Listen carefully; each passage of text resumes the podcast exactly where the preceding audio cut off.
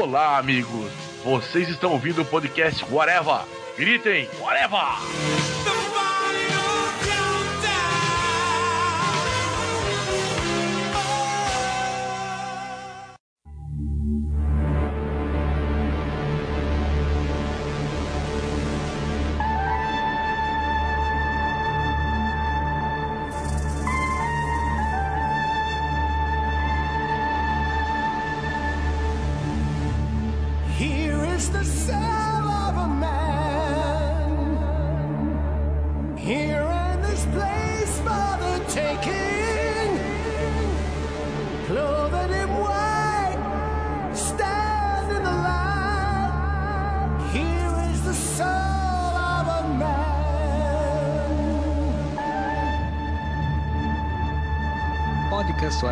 Começando, minha gente. E hoje vamos falar sobre aquela maravilhosa série do Punho de Ferro, né? Que foi feita pela Netflix em parceria com a Marvel Comics, ou com a Marvel Studios, ou sei lá qual Marvel é, Marvel Television, não sei qual o nome que eles utilizam. Meu nome é Marcelo Soares e para falar sobre isso comigo aqui está o senhor Thiago Moura. Se é pra ver disputa por ações da empresa, eu assisto a novela das nove, né? O senhor Duende Amarelo.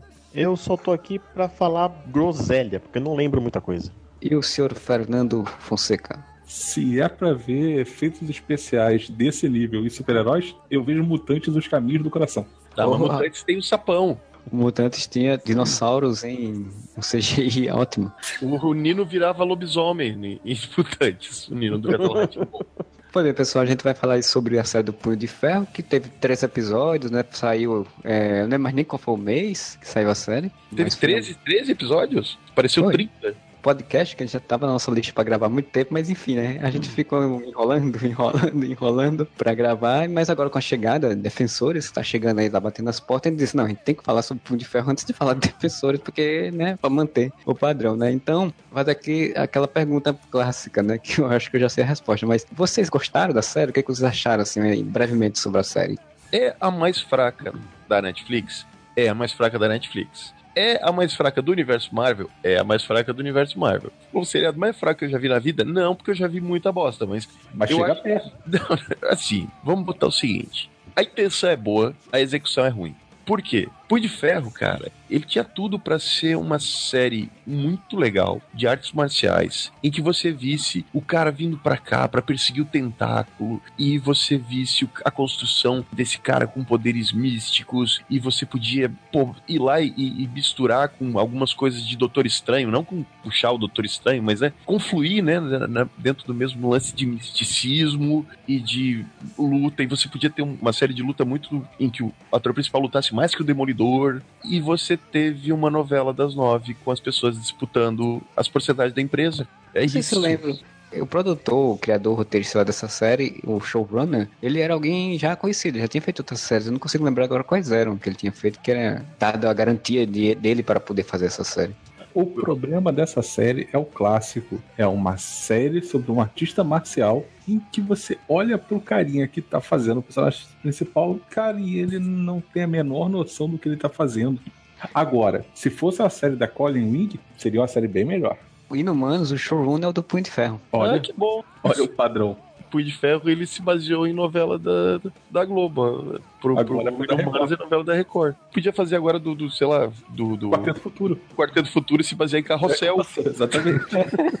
Mas eu não tenho mais idade, né? Ah, a Maísa já não quer mais ficar no SBT, então chama a Maísa. Chama a Maísa, o Cirilo, a Larissa Manoela e o Yudi pra fazer o Quarteto Futuro. E aí ele completaria 30 de novelas brasileiras. O desenvolvedor da série é um cara bom, cara. Quer dizer, um cara bom. Ele fez, criou, né? Ele escreveu Six Feet Under, Roma, Dexter. Ele pegou Dexter a partir de 2007. Pô, Dexter tem desde quando? Dexter teve oito temporadas. Terminou em 2013, faz um retorno aí no tempo, 2013 menos 8. Vamos ver quando que ele estreou aqui essa bosta. Ele tá desde 2007 na série. Não, começou em 2006. É, então foi isso. É, tava bom ainda. É, tava na fase boazinha ainda. Na segunda temporada, Dexter foi encagalhar mesmo lá pela quarta temporada. Quinta, na verdade. A quinta foi quando começou a se merdalhar tudo. Não, Sim, ele mas é- a fase do Trinity, cara. Não, é bom.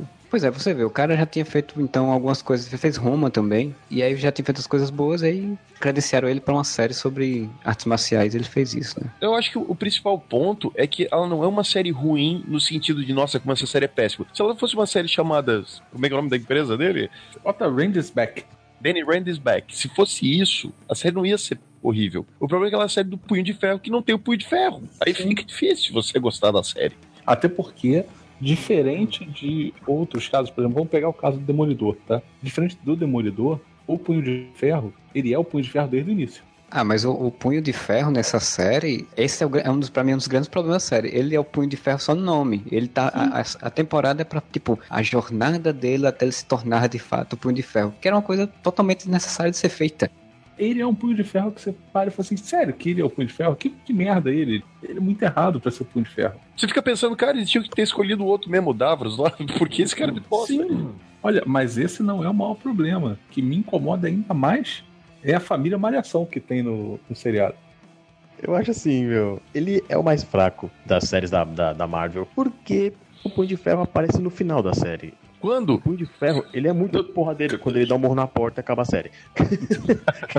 Tudo bem, é uma série de origem do Punho de Ferro, tem que apresentar o personagem, o pessoal bate muito na tecla dele ter sido caído do avião e perdeu a família e sumiu e ninguém sabe que, que o Randy tá vivo, que o Danny Randy tá vivo. Só que eles se apegam tanto nessa história da origem dele que esquecem que ele é um cara que já cresceu, um adulto, passa por medinho, medinho, mendigo, olha, eu tô falando bem pra caramba. Mindingo. Men, mendigo, mendigo. o termo certo é mindingo. Na verdade, assim, e se ele fosse o Punho de Ferro do início, o Daniel Rand do início, que ele era, como é, alternativo, A palavra é miçangueiro. miçangueiro, Exato, virando, é, vendendo miçanga lá, Não. meu.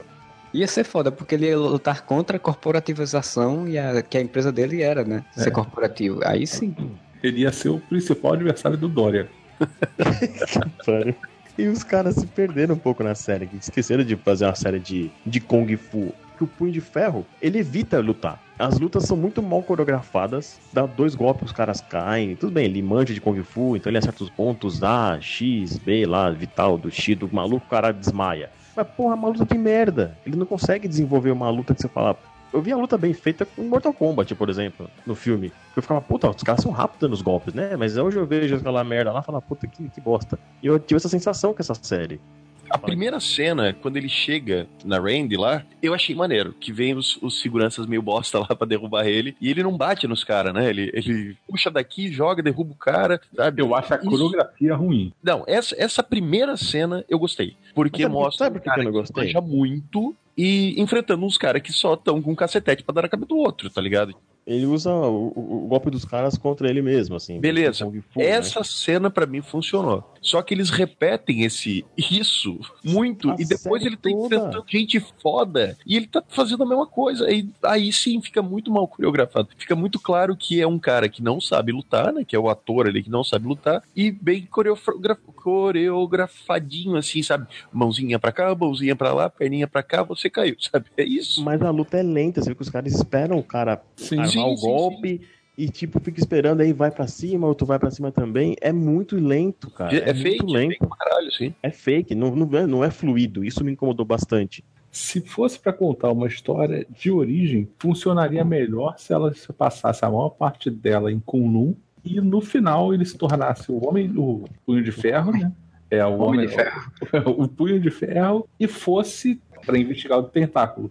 Outra coisa que eu não consegui achar, entender é por que tanto mistério em, mostrar, em falar sobre Kunlun. Porque, assim, é uma coisa que... Porque não tinha verba pra poder. É, porque Eles não Porque- queriam mostrar Kunlun que nem Atlan, né? É, eles já Ah, tinham... mas é um monastério budista, cara. Tem aqui no Rio Grande do Sul, ali perto de Gramado, tem um monastério budista grava ali. Pois é, se eles Olha só, grava- mas não é o mesmo showrunner de, de Inumanos? Você já viu como é que ficou Atlan? Então, Ficou, é, ficou parecendo o cenário da novela da Record, do- dos Dez Ah, Mandamentos. cara, mas era muito melhor do que simplesmente mostrar umas coisinhas aqui, umas coisinhas ali, e os dois conversando meia hora em frente a uma caverna. Fica numa pedra.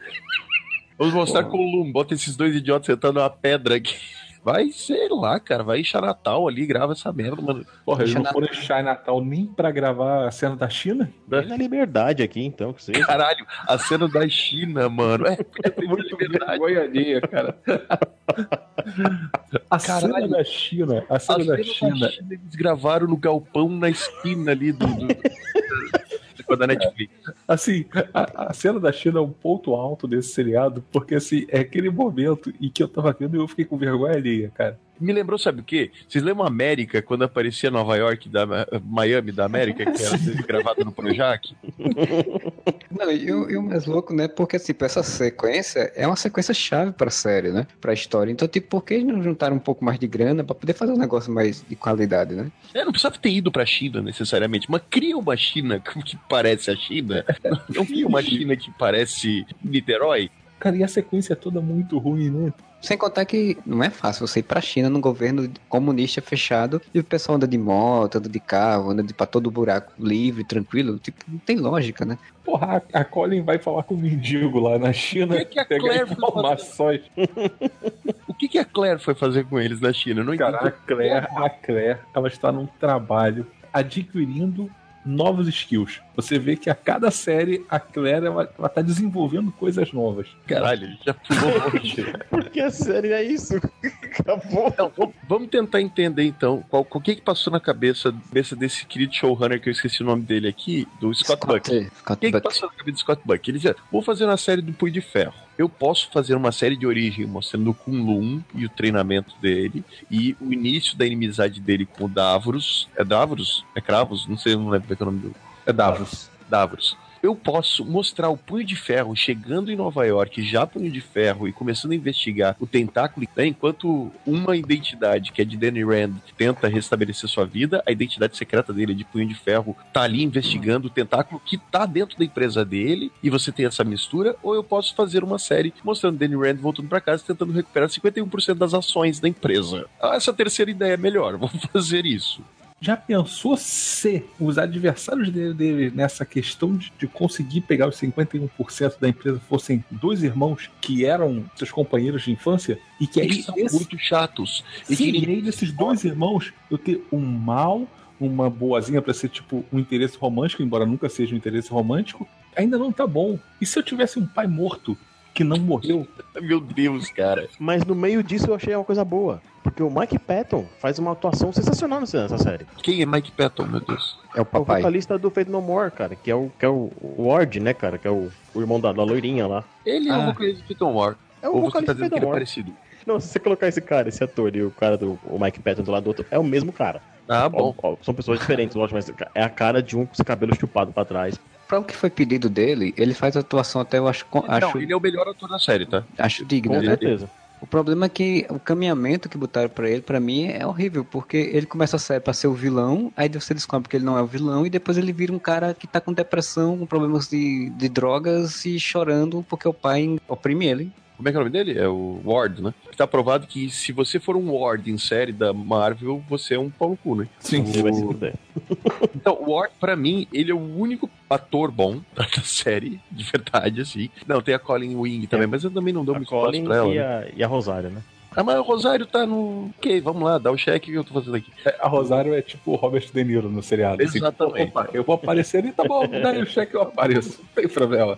A gente precisa pagar as contas. E o personagem dele, eu acho que é o único que tem o mínimo de profundidade dessa série. Só que você não se importa. Pronto, tá ligado? Ele tem profundidade? Tem. Ele tem o desenvolvimento? Tem, mas você não se importa. Ele até tem um arco. O arco dele, o arco dos irmãos Mitchum e o arco do Harold Mitchum, não me importa, cara. É- Alguém me explica qual é o sentido, por que que tem toda essa trama do Harold ter morrido e ter sido ressuscitado, e daí agora ele fica preso numa cobertura e ele tem que fingir pro mundo que ele tá morto, e porque o tentáculo tá controlando ele, mas daí ele controla os filhos. Pra que que tem essa história dele tá morto se no último episódio ele volta simplesmente dizendo, e aí galera, tô vivaço. Mas não, isso não vira isso. notícia de jornal, ninguém diz caralho, esse homem tinha morrido, não morreu, ele não é Mas- processado por forjar a própria morte. Mas ele só faz isso depois que ele morre e volta. E aí ele volta muito louco, assim. Ele tem a volta.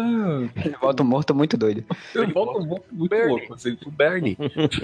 É, ele tá ali exatamente só pra isso, só pra mostrar essa coisa do tentáculo. Que o tentáculo as pessoas morrem e elas trazem de volta. Só que aí, tipo, ah, a gente precisa botar esse personagem pra isso. Então, o que, que a gente vai fazer? Ele precisa ter uma história. E qual vai ser a história dele? Ah, e se ele, como está, todo mundo acha que ele está morto, ele estiver dentro de uma sala fechada, num prédio com código secreto, e que só o filho sabe e ele controla todo mundo. Porque, né, mega, empresa, mega empresário escroto quem controla todo mundo. Caralho, que bobagem, cara. Não. E aí alguém chegou e falou assim, cara, mas ele morreu e ficou daquele jeito. Então, cara, o processo do tentáculo é um processo maneiro, né? Ele é bom. Aí, cara, ele tem razão. Puta, então a gente precisa matar ele de novo só pra mostrar que ele volta muito louco.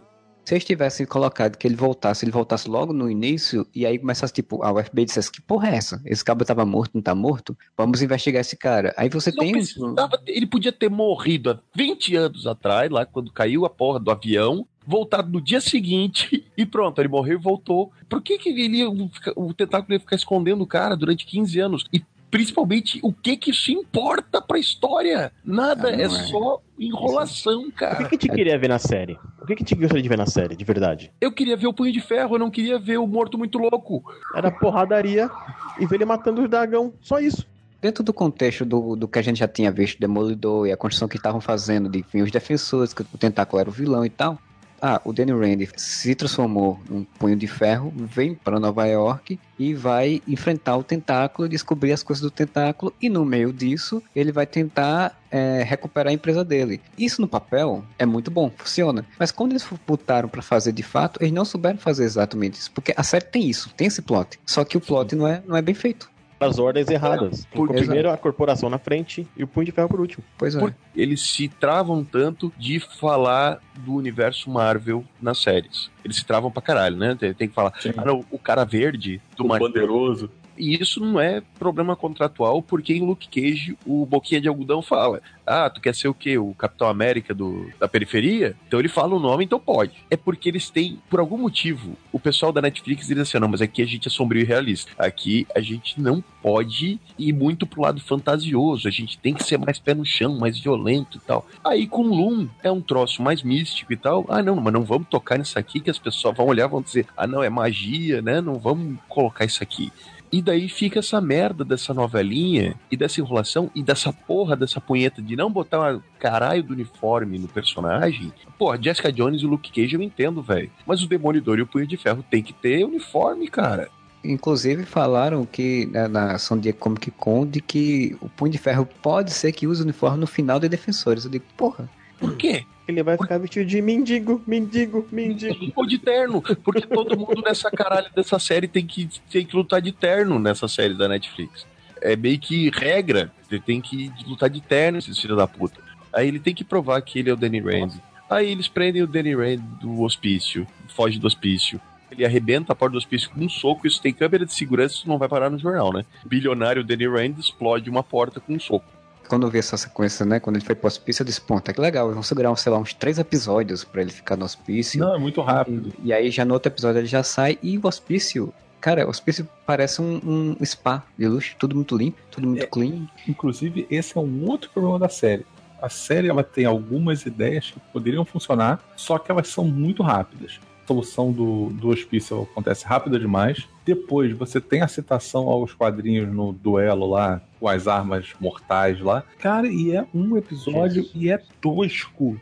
É muito Inútil. tosco e Não é inútil. só tosco quanto é inútil. Sabe, Porque a era pra Madame ser um ponto fala, alto. Se você vencer todos os meus coisas aqui, meus lutadores, se você conseguir chegar no final do Mortal Kombat aqui, você vai ganhar não sei o quê. Lembra que ele tinha que ganhar, que eu já esqueci de metade dessa série. Aí vai o, o coisa inteiro, chega no final assim, ó, ah, pegadinha, não vou te dar não, e foge! É, exatamente. É, não, se eu não me engano, tinha um acordo que se ele ganhasse, ela ia embora, deixava o tentáculo E deixava. ela não foi! Tipo, É, foi não- inútil o episódio. Só que aí no final ela disse que pra você ganhar você tem que matar. E herói não mata. Aí ele vai e não mata. Depende. Ah, é outra outra editora. Pera. Nessa também, só quem não mata mesmo é, é o Demolidor e o, o Luke Cage, por enquanto, né? E o Punho de Ferro agora. Sem contar que tem outra coisa, né? Eles, eles ficam com essa coisa de que ele não é o punho de ferro completo, total, porque ele não completou, de fato, a coisa dele lá. Ah, ele não fez a prova do OAB no É. final. Ele não fez doutorado em, em, em punho de ferro. Ele não tirou a carteirinha de punho de ferro, então ele fica aquela coisa que ele não sabe controlar o punho de ferro. Ele não sabe juntar o ti pra mão ficar lá com poder e ele Ele atacar. não sabe Ele- nada, né? Isso só aparece quando ele fica com raiva. E quando ele fica com raiva, ele perde o controle. Aí Isso Tem uma- só aparece quando eles conseguem juntar o orçamento pra, pra fazer a porra o defeitinho do brilho na mão, né? E aí tem uma coisa que é muito escrota, que é assim, logo nos primeiros episódios, acho que até o terceiro ou quarto episódio tem muito isso, que quando ele tá começando a ficar com raiva, tipo, a câmera começa a tremer e começa a Sim, dar um sim, é um zumbido. recurso muito ruim, cara. É um recurso ruim pra mostrar que ele tá perdendo o controle e que, tipo, no final não, resol- não significa porra nenhuma, tipo, não serve de nada. Me explica o mendigo no começo que ensina ele a usar o Google e morre nos- na cena seguinte. É. É verdade, mano. Outra ideia que podia ter sido bem desenvolvida, né? Tipo, ele tivesse ficado morando na rua, e criasse as amizades e os caras. Você criasse uma relevância pra aquele personagem, você sentisse quando ele morresse. E aí ele morre e o cara faz: Nossa, ele morreu drogado, isso é uma merda. Só faltou ele olhar pra câmera. Crianças, não usem drogas. Quando assisti os quatro primeiros episódios, três primeiros episódios, eu fiquei dizendo, porra, velho, ficou parecendo que eles tinham histórias pra novela, tipo, onde eles podiam alongar um pouco mais, e aí naquele momento eles resolveram não fazer isso. Aí resolveram fazer depois.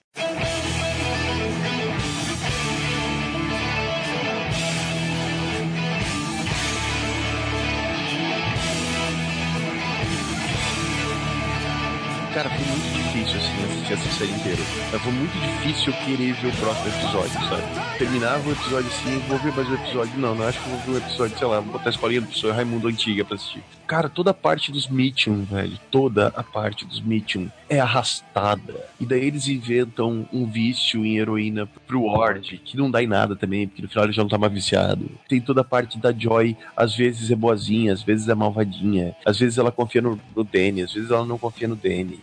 Cara, a única parte que eu me animava um pouco é quando aparecia a Colin Wing, tá ligado? Que tinha uma história um pouco mais interessante. De resto, É. você fica só, sabe, umas ceninhas que não vão em lugar nenhum, que não dão em lugar nenhum. A Sarah ela fica muito com cara de que, como se fosse assim, tipo, ela começou de um jeito e de repente os caras disseram, porra, não tá bom, vamos mudar. Aí mudaram pra outro. Aí depois no final mudaram pra outro. Porque, tipo, a Joy, ela era um personagem que era pra ser, tipo, amiga dele, que vai ajudar ele nas coisas. No meio da primeira metade, ela se afasta dele e, e começa a não, não confiar nele, começa a achar que ele é perigoso. Aí depois ela começa a ficar vilã. Tipo, eles não conseguem manter uma, uma construção pra personagem se tornar uma coisa. Ela fica meio. Era um personagem que era pra ser uma personagem segura de si, porque afinal de contas ela controlava a empresa praticamente mais do que o irmão, até é muito mais inteligente que E o o irmão. Ward o animal? No final das contas, não. Fica parecendo que ela é uma pessoa muito insegura, indecisa, que não sabe o que é da vida, o que quer, não tem personalidade, fica mudando toda hora. Aí tem toda a parte do, do tentáculo, que é o que eles deveriam ter focado mais, né? Madame Gal é uma personagem que eu acho bem maneira, bem legal. Só que descobre que o, o tentáculo é tipo um jovem aprendiz, né? é o Criança Esperança. Eles estão recrutando pessoas e treinando e dando eles cargos como se fosse realmente uma sociedade secreta e tudo mais e tal. Mas isso ficou tão jogado no ar, sabe? Tão jogado no ar. Velho, isso podia ter sido tão bem trabalhado de dizer assim, ó, você nunca vai saber quem é do tentáculo quem não é. Eles fazem isso com a Colin Wing, né? Só que não encaixa também, porque a Colin Wing até então dava até pistas contrárias ao tentáculo, e de repente, do nada, eles te jogam assim, ah, mas ela era do tentáculo. Mas não faz sentido, mas ok. Tentáculo foi construído nas duas temporadas do Demolidor como uma coisa bem secreta, escondida, soturna, sombria e perigosa, e de repente se tornou, não, tem uma facção, faz treinamento, treininho com os caras, arranja emprego, tem um prédio próprio com, com salas, com dormitórios, com computadores, e tipo, É. E eu gosto da ideia do Tentáculo ser uma sociedade secreta, uns Illuminati assim da vida, que eles realmente estão infiltrados em tudo quanto é lugar, e tudo, mas isso é, isso é maneiro. sim, não, ideia. boa ideia. Mas ela é trabalhada de uma forma tão bobinha, tão pífia. O vilão da série, da temporada, tinha que ter sido aquele, como é que é o nome dele? O que é o, é o Bakuto, Batu, o Bakuto, Bakuto, Naruto, sei lá como é que é o nome do cara. Sacudo, sacudo, sacudo! Era pra esse cara ter sido o grande vilão da temporada, porque, porra, ele seria, vamos supor, um- uma das cabeças do tentáculo. Né, e né? ele tem toda a cara, tipo, o anti-Daniel Rand, né, o anti-Punho de Ferro. Ah, mas rola E- aquela brigazinha com ele, né? Ele e o Davos ficam olhando lá e elimina o cara depois, não é? Sim, porque é Uma ruim. coisa assim. Ele morre no meio do nada, né? Tipo. Não, ah, sim, ele não morre, né? Ele não morre, ele, eles, o corpo dele desaparece. Porque o tentáculo as pessoas não morrem. Tanto que ele vai estar em defensores. Que série bosta, meu. É, cara, porque você tá perdendo tanto tempo. Velho, tem uma hora, sério, que eu falei de 51% das ações, e é isso mesmo que acontece. Que começa umas briguinhas. Eu tenho 51% das ações, você tem 49%, então eu mando mais, você manda menos. Me lembrou Torre de Babel, que ficava o Tarcísio Meira. O Tarcísio Meira e a Cláudia Raia discutindo quem tinha mais ações da- do shopping da Torre de Babel. Devia chegar o Porra. Tony Stark e comprar tudo essa porra. Não, isso porque assim, eles flertaram com a ideia que eu tinha falado, né, que seria interessante dele ser o anticorporativista, né? Ser um cara que utiliza a empresa para fazer coisas boas para a população, né? Flertaram com essa ideia, só que logo depois, como eu falei, a série fica mudando de ideia toda hora. Então logo depois eles deixaram essa ideia de lado. Sabe o que o Oliver Queen deveria ser na série do Arrow?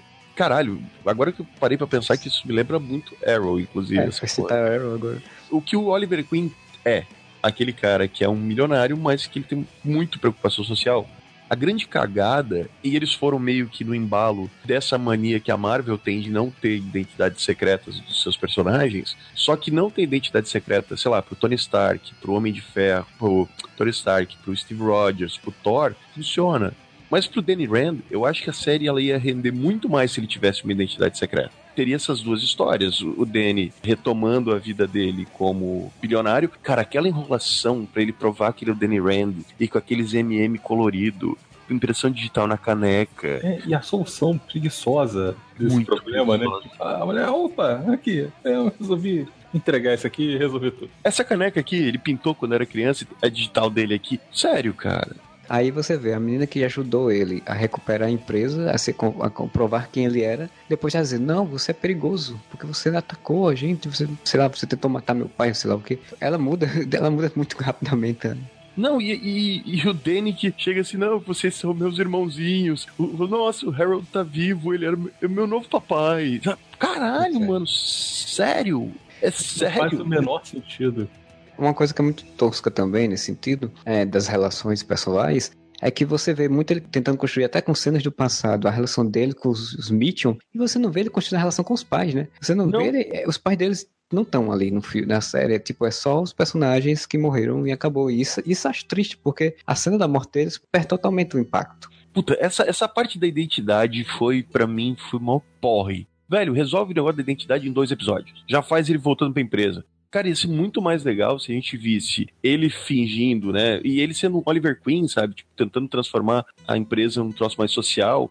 E nada de Harold Mitchum morto, cara. Faz o cara dono da empresa mesmo. Vá tomando cu essa, essa bobagem dele tá morto. Isso não serve pra merda nenhuma, não serve pra. Mantém a ligação dele com o tentáculo, pode até dizer que ele não está morto por causa do tentáculo. Ele morreu, mas não morreu. O mundo todo acha que ele teve uma recuperação milagrosa, mas não, cara, ele morreu e ressuscitou. Acabou. Eu gostei da ideia de que ele foi o responsável por derrubar o avião, como é nos quadrinhos, já porque ele tava fazendo negócio com o tentáculo e o pai do Danny ia descobrir. Isso é uma boa ideia.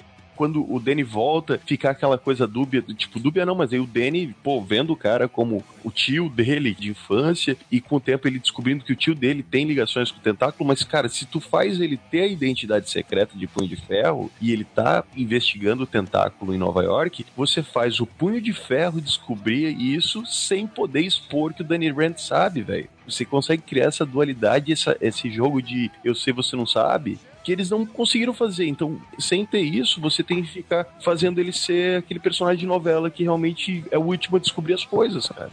Exatamente aquela tensão que a gente tava falando no filme do Homem-Aranha, né? Do que o Peter Parker sabe que o, o, o Exato. Victor é, é o vilão, o pai da menina é o vilão, que você fica com aquela cena de que, tipo, eu sei que o tentáculo tá dentro da empresa e que você, pai Mitchell, né, controlando a empresa, tipo, lá junto, que você tá envolvido, mas eu não posso revelar isso, porque se eu revelar isso, eu vou revelar que eu sou punho de ferro e o tentáculo vai vir atrás de mim. Exatamente.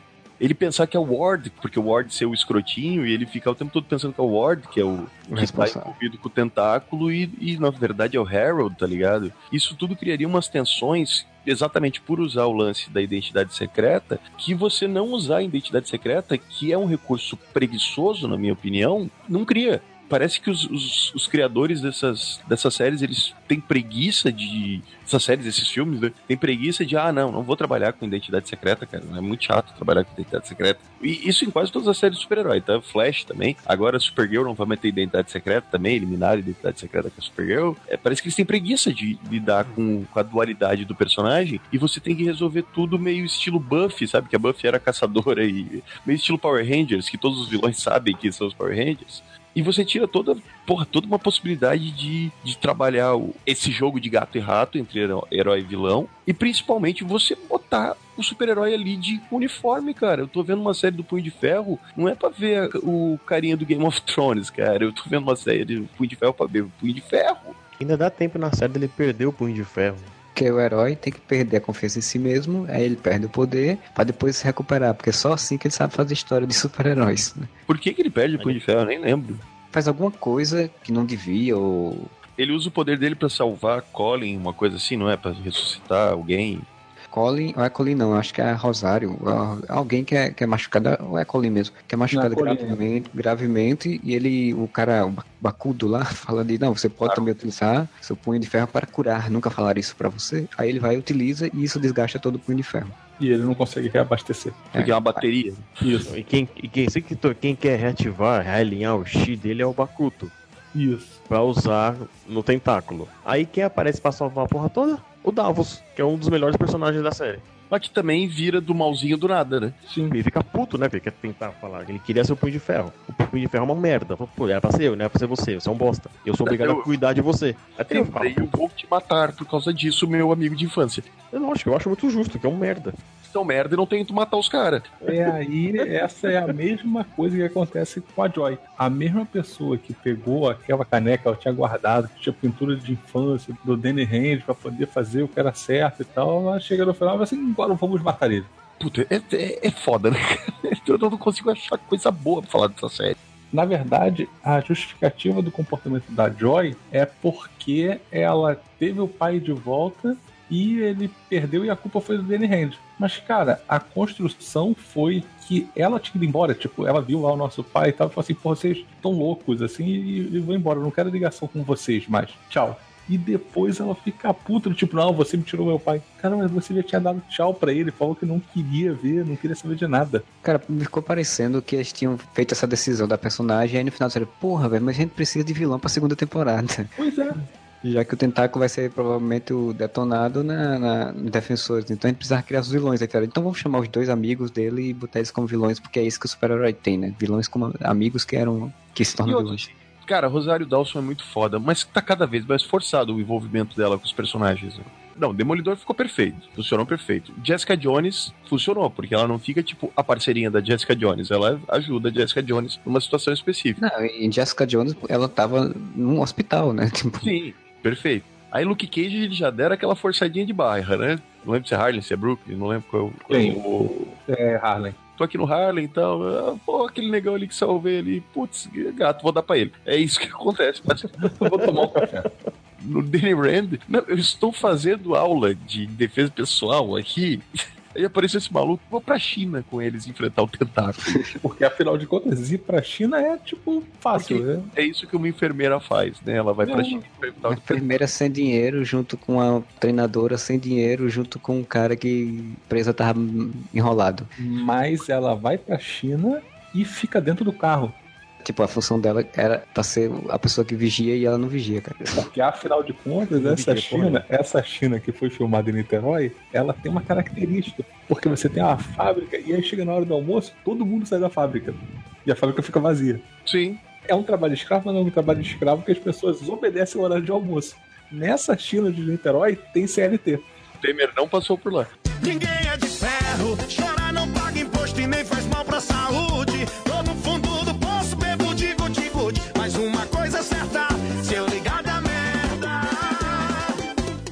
Quem luta com o Bakuto naquela, na cena lá é a Colin Wing. Sim. Porque ele não queria matar o Bakuto. Ai, caralho, que merda disso, sério. Ah, E assim, ó, a Colin ir pra China, a gente se apegou muito nessa parte da China, mas tá foda, né? A Colin ir- pra China faz sentido, porque foi antes ou depois dele descobrir que ela é do tentáculo? Não, acho que foi antes, não? Ah, então não faz sentido nenhum. Eu acho É. que ela anda com uma espada no meio da cidade, todo mundo acha mó normal, né? Não, fazia sentido pra Colin porque ela era da facção contrária a Madame Gal. Ela, assim como o Bakuto, queria derrubar a Madame Gal. Ah, Então, verdade. Verdade, eu esqueci que tem esse lance de facção. Tem, tem uma coisa que é interessante também nessa sequência da China, que eu acho que é a coisa que eu vi algumas pessoas elogiando, se dizendo que, não elogiando, mas dizendo que devia ter tido mais na série. Ele enfrenta artista marcial bêbado, né? Que é, utiliza, Ah, utiliza a, a garrafa de bebida pra lutar. E tem um videogame que é assim. É, então, eu, eu vi muitas pessoas falando, porra, personagens das artes marciais deviam ser mais assim, mais voltado para essa tipo, que é uma tradição do- dos filmes é, orientais de arte marcial, ter personagens bem disfuncionais, bem diferentes assim desse jeito, né? E a série não tem muito assim, ele acaba enfrentando muita coisa genérica. Sabe aquela cena que a gente falou do episódio que ele vai enfrentando vários vilões, assim, de uma vez Sim. só e derrotando todos de uma forma bem tosca, um do outro? Cara, era pra ter pego esses vilões e espalhado eles pela série. Exato. Que nem o Demolidor enfrentou na primeira temporada, que era meio videogamezinho, que ele ia, cada arco de episódio ele ia enfrentando uma facção da, da máfia e tal. Véi, faz isso aí. Deixa ele com a porra do uniforme e faz ele ir enfrentando as coisas e investigando. Que raiva que eu tô dessa série. Cada investigação levava ele a uma parte do tentáculo onde tinha um cara cuidando dessa parte. E é exatamente esse Porra, personagem, né? E ele era muito incompetente, né? O Punho de Ferro. Ele faz a parada lá, investiga, ele consegue chegar ao cara que tava fazendo. É o químico que tava fazendo a parada lá da, da droga Sim. da, da Miguel. E o cara morre só porque o Danny Rand é um incompetente lutando. Porque tem uma regra muito clara nessas séries da Netflix. Personagens aleatórios vão morrer de uma forma bem cruel pra gente ficar chocado. Isso aconteceu em todas as- as temporadas. A da Jessica Jones é a garotinha que o, o doidinho mata, né? O, Exatamente. A loirinha. No loirinha. Demolidor é a velhinha que alugava os, que não queria vender os apartamentos. No Luke Cage é o É o barbeiro. barbeiro. Todas as temporadas. E a menina que é testemunha lá, né? Que é pra ficar sob a proteção da Misty Knight também morre. Obrigação de que tem que morrer um personagem assim do nada, só pra você ficar chocado. Um personagem inocente. Enquanto não morrer um cachorro, tá bom. Uma cota de, de mortes que você já, já, já E foi o que aconteceu ali. Mataram o, o cientista pra dizer: olha só como eles são maus, eles mataram um homem inocente. Não, e, e o pior que é assim, mataram ele, mas ficou, ficou uma enrolação também, né? Uma enrolação pra ele morrer, né? Porque, cara, não, ele vai morrer e aí tem que pegar a filha dele que tá sequestrada pra poder ele passar a informação e ele não tá morrendo, aí a Claire utiliza das suas mega poderes de médico, enfia uma caneta no pescoço do A, a cara. série é tão ruim, cara, que a, a sequência de, de, de luta. que, que merda. O Davos espeta um punhal no bacu do cara morrer. Porque o Danny não quis matar o cara e nem a Colin. E aí o Danny fica putinho porque ele matou o chefão da. da A Yakuza, né? É, do tentáculo. E ele vai contra o melhor amigo dele, que ele matou o chefão da porra toda. Cara, é muito ruim isso aqui, mano. Eu não lembrava disso. Eu tô vendo. Eu tô gravando e tô revendo umas cenas. Então eu tô muito puto. É muito ruim isso aqui, cara. A introdução do Davos é muito idiota. Ele vai lá, espanca o dono do cachorro, carrinho de cachorro quente, pra poder Mas o ficar Davos é um espiando. guerreiro, né, cara? O Davos é Não, um mas guerreiro, ele... é louco. Mas se Ele você. é louco. Não, louco ele não é. Ele é um- Se ele fosse louco, os monges já tinham dado uma Exatamente. bicuda nele lá de, de.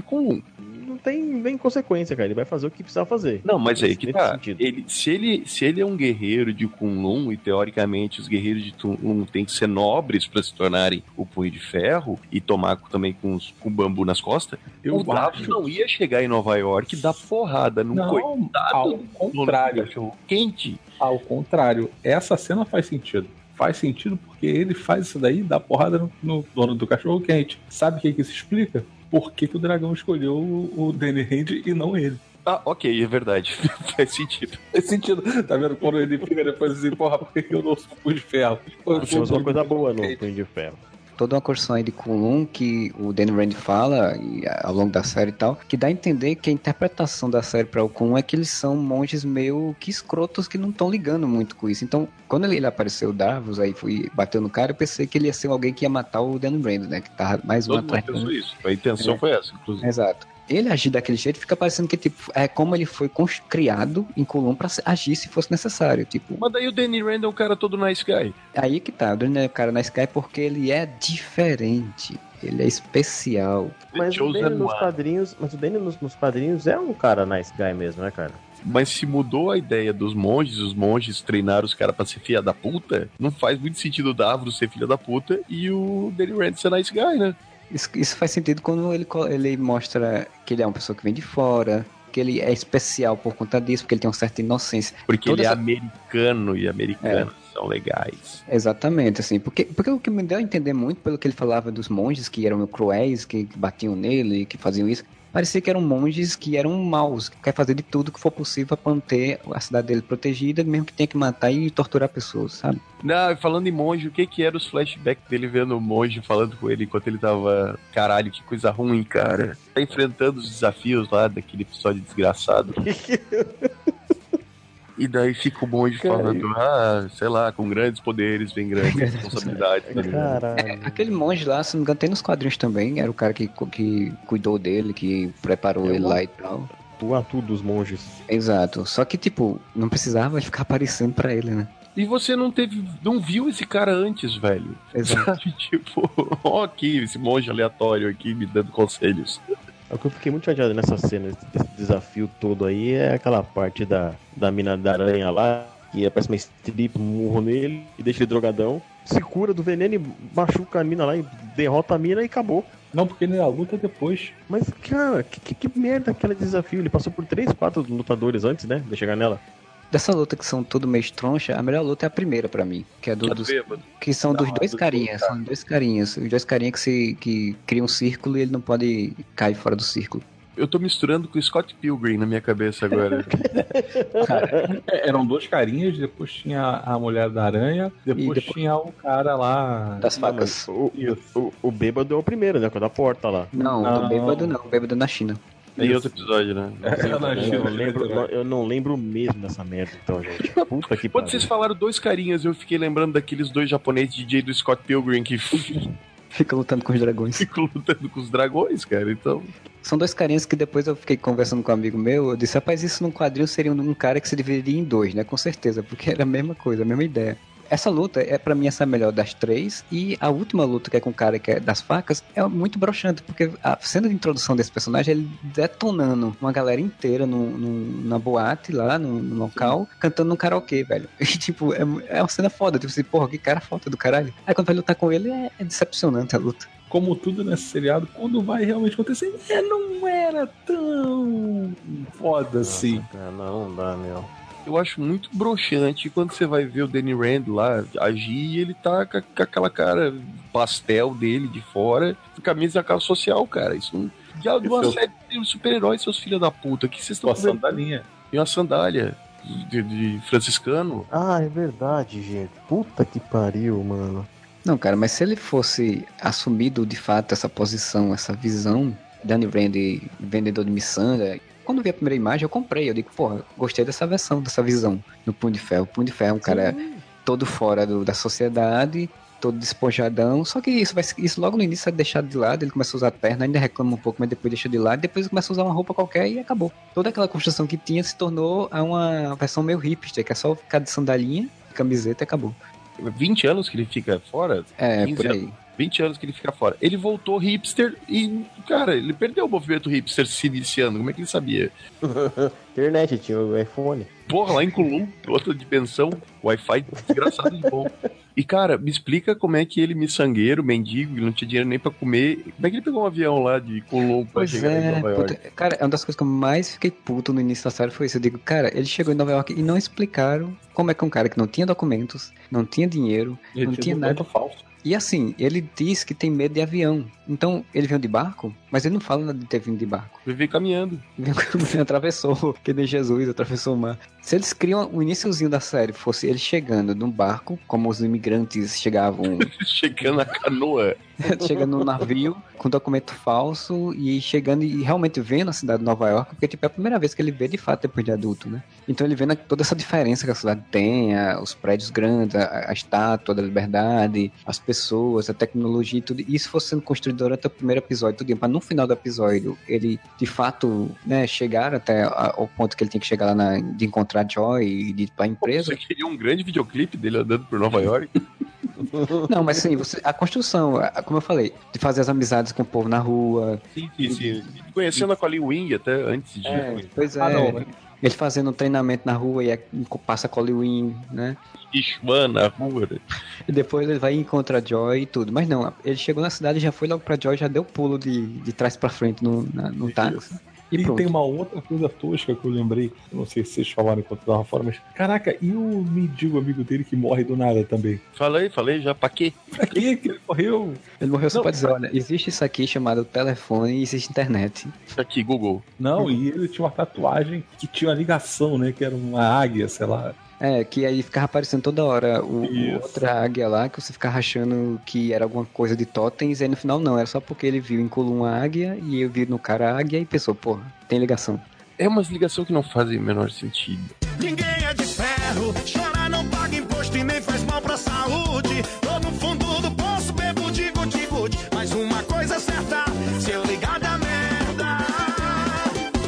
Cara, eu gosto muito da Colin, tá, na, na série. A personagem é muito legal, a atriz é muito boa. Só que a forma que ele chega ali, oi, tudo bem? Posso trabalhar aqui? Sabe? É, E daí ele, ele domina o, o dojo dela, né? Os guri estão treinando, ele vai lá, dá esporro nos guri, dá com o bambu na, na perna do guri. Se eu sou a Colin Wing, botava ele pra correr na minha mão, mas tu teu cu, sou louco, sai daqui, maluco. Mais uma vez, isso até faz sentido, porque depois eles vêm com o papo de que, na verdade, a Colin Wing era uma X9. Ela não era X9, porque ela achava que realmente que o coisa era, era do Benz, né? Que o tentáculo era do Benz. Exatamente, mas mas é isso. Eles quiseram dar a entender que ela já sabia quem ele era e estava só. Exatamente. Inclusive, é uma parada meio escrota, né? Da, da Colin Wing fazer parte do tentáculo. Não sei se tu estava ouvindo quando eu falei, Fernando. Eu gosto da ideia do tentáculo servir, funcionar. A gente tem a impressão que o tentáculo é um troço muito coisa mística, e ele tem isso, mas ele também é uma sociedade secreta em que várias pessoas importantes estão infiltradas do tentáculo na sociedade. É onde o Harold Mitchum pod- poderia ser do tentáculo e presidente da Rand, sem precisar dessa papagaiada dele estar morto. O tentáculo é místico, mas ele fez um curso de treinamento com a Hydra, né? Aí foi se, se colocando no meio das coisas.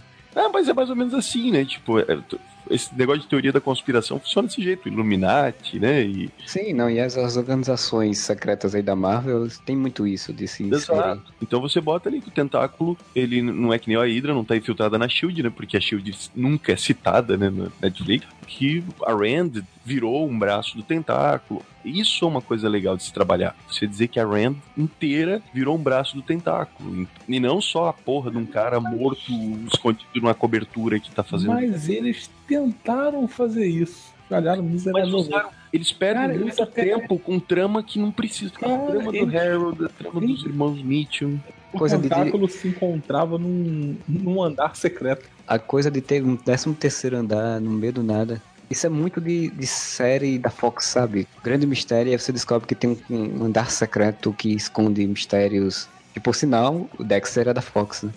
Os dois principais problemas de, de Punho de Ferro é perde muito tempo com trama que não interessa pra ninguém, e isso é um problema. Ele é meio recorrente nessas séries da Marvel na Netflix, só que ela ficou muito evidente em Punho de Ferro, porque, sei lá, 80% do tempo eles perdem com coisa que não, não importa, que a gente não se importa, que ninguém se importa. E que a próprio seriado não se importa, porque não faz sentido pro seriado. A guerra pelas ações, os irmãos Mitchum, que fica bom, fica bom, fica mal, o Harold Mitchum escondido no, no caralho da, da cobertura dele, tudo isso, ninguém se importa, porque não tem importância nenhuma pra narrativa, é só injeção de linguiça. Isso já aconteceu, por exemplo, em em Jessica Jones, que eles perdiam um puta tempo mostrando os vizinhos da Jessica Jones, caguei pros vizinhos da Jessica Jones. Em Demolidor, que você tem toda a trama da Karen Page lá, Primeira temporada até interessante porque ela investigando alguma coisa junto com o repórter lá, que eu esqueci Sim, o mas nome. na segunda que ela vira repórter do nada, né? Faz É, um- na segunda já é mais tosco, né? E no sentido. Luke Cage também perdem muito tempo com umas uns subplots ali que ninguém se importa, sabe? Ben Urich lá. o- Sim, o é único. Fazendo um comparativo com o Luke Cage, né? O Luke Cage, ele tem essas coisas, só que ele sabe fazer, porque a série não é tão corrida no início, principalmente. Fala em termos de narrativa mesmo, de construção, digamos, cinematográfica da coisa. Tem música ali, tem uma trilha sonora que você vai acompanhando, você tem umas historinhas, você vai.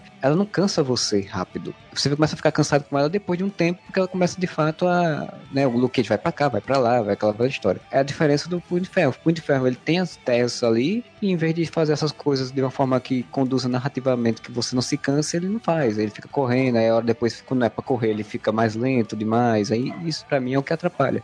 Mas, assim, de tudo da série, a coisa que eu mais gosto é a Colin E por mais que seja. Não devia ser do tentáculo o que for, mas ela é a personagem mais bem construída pra mim. E a que a atriz atua bem e o desenvolvimento dela é muito boa. Tanto que quando terminou a série, vi muitas pessoas comentando que devia ter um seriado só dela, porque, tipo, aquela sequência dela treinando com os, cole... os alunos no meio da rua, que a gente acha que ela tá sendo perseguida, e que no final é um treinamento, aquilo ali, pô, aquilo ali já é uma história muito boa pra personagem. Sim, daria. Mas até o lance dela ser do tentáculo, e vamos supor, ela ter sido uma dessas crianças que foi acolhida pelo tentáculo e na cabeça dela, o tentáculo não é, dentro desse universo construído, uma ameaça conhecida, como é a Hydra, por exemplo. Não sai no jornal, Sim, né? sim, Tipo, sim. o tentáculo fez tal coisa. Faz. Todo mundo, aquele prédio é um prédio de alguma empresa, alguma coisa que faz o bem para as pessoas. E dentro desse contexto, você pode imaginar que só pessoas como o Demolidor, a Claire e o próprio Punho de Ferro sabem que o tentáculo existe, que ele é uma organização secreta criminosa de ninjas imortais. A Colin, tendo sido colhida por essa organização, é, se bem que em inglês é The Hand, né? Em português o tentáculo realmente não parece uma coisa É. do bem. E se fosse português, ser a mão, aí A fica mão. meio. Tanto que você sabe que o clã do pé, Tartarugas Ninja, é uma, é uma paródia, né? Sim. A gente chegou até a citar isso, se não me engano, em algum podcast do Demolidor. ela ter sido criada pelo tentáculo e jurar lealdade a eles, achando que é uma coisa do bem e ela ter que se fuder pra aprender que é uma coisa do mal, como acontece, né? Esse arco, pra mim, ele é bom, apesar de ter coisas antes que contradizem com o que acontece depois, né? Mas, ok, eu gostei desse arco. O que não fecha são os outros arcos todos ao redor. E esse negócio de vai contra o tentáculo, vem contra o tentáculo, e daí vem Bakuto, e daí tem duas facções, e é um troço que não pega, velho. Não pega, sabe? Não fica claro. Tá, Madame Gal manda ou não manda nessa porra? O Bakuto tá fazendo uma insurgência contra a Madame Gal. São Ah, várias insurgências. são várias insurgências. O que que tá acontecendo? Parece que nem os caras que estavam escrevendo a série sabem o que tá acontecendo. O Bakuto fala, ou é a Colin que fala em algum momento, que diz que existem muitas pessoas dentro do tentáculo que não concordam com a Madame Gal, querendo dar a entender que ainda existem outras facções além É, daquela. ah, inclusive, isso daí é uma outra coisa que eu, que eu lembrei que me incomodou na época. A Madame Gal, quando ela aparece Demolidor, ela aparece que é uma coisa e o tentáculo é outra. Sim. Aí ali, eu já vira uma coisa só. Eu fiquei com aquela coisa, tipo, mas caralho, tipo, ela não era uma coisa diferente. Porque assim, a facção lá do, dos ninjas do tentáculo é do japonês lá da, que enfrenta o Demolidor. Que morreu depois decapitado. Exatamente. E durante todo o seriado do Demolidor, que é o que inicia essa toda essa história, né, todo esse esquema, me parecia que a Madame Gal era uma coisa completamente à parte, tipo, outra organização. E aí, de repente, não era. Pelo que dá a entender, acho que não sei se o Bakuto fala em algum momento, mas que a coisa dela se meter com drogas foi o que faz ela ser rejeitada dentro do tentáculo. Ah, porque o tentáculo tem problemas, né? O tentáculo, ele tem princípios.